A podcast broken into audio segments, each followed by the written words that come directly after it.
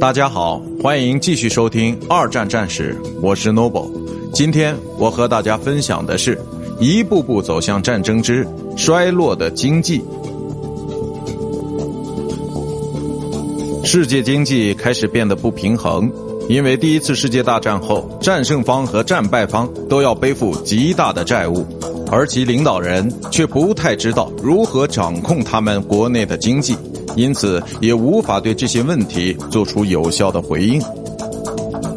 第一次世界大战后，紧接着的几年时间里，见证了很多困难时期和政治问题，全世界的人们都无一幸免。不光是在战败的德国，在这个时期，纳粹主义与意大利的法西斯主义都开始生根发芽。接着，在一段时期的经济繁荣增长与国际关系貌似友善的阶段之后，美国股价于1929年彻底崩盘，从而招致了大萧条时期与另一个政治混乱的时代。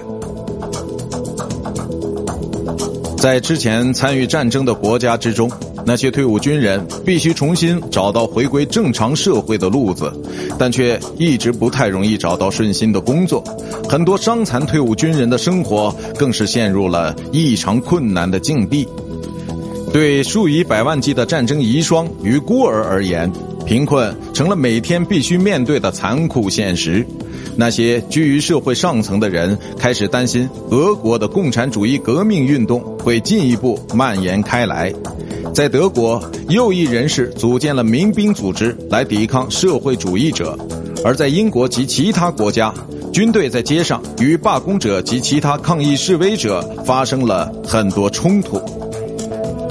由于在经济上陷入困境，德国在战争赔款问题上自然一拖再拖。作为报复，法国和比利时的部队在一九二三年一月占领了鲁尔地区，而这次行动引发了德国境内一场财政危机与大规模的通货膨胀。到一九二三年末，德国马克的汇兑值是一千三百亿马克兑换一美元，在德国，钱币根本就是一文不值的废纸。很多中产阶级则亲眼目睹了自己储蓄的急剧贬值。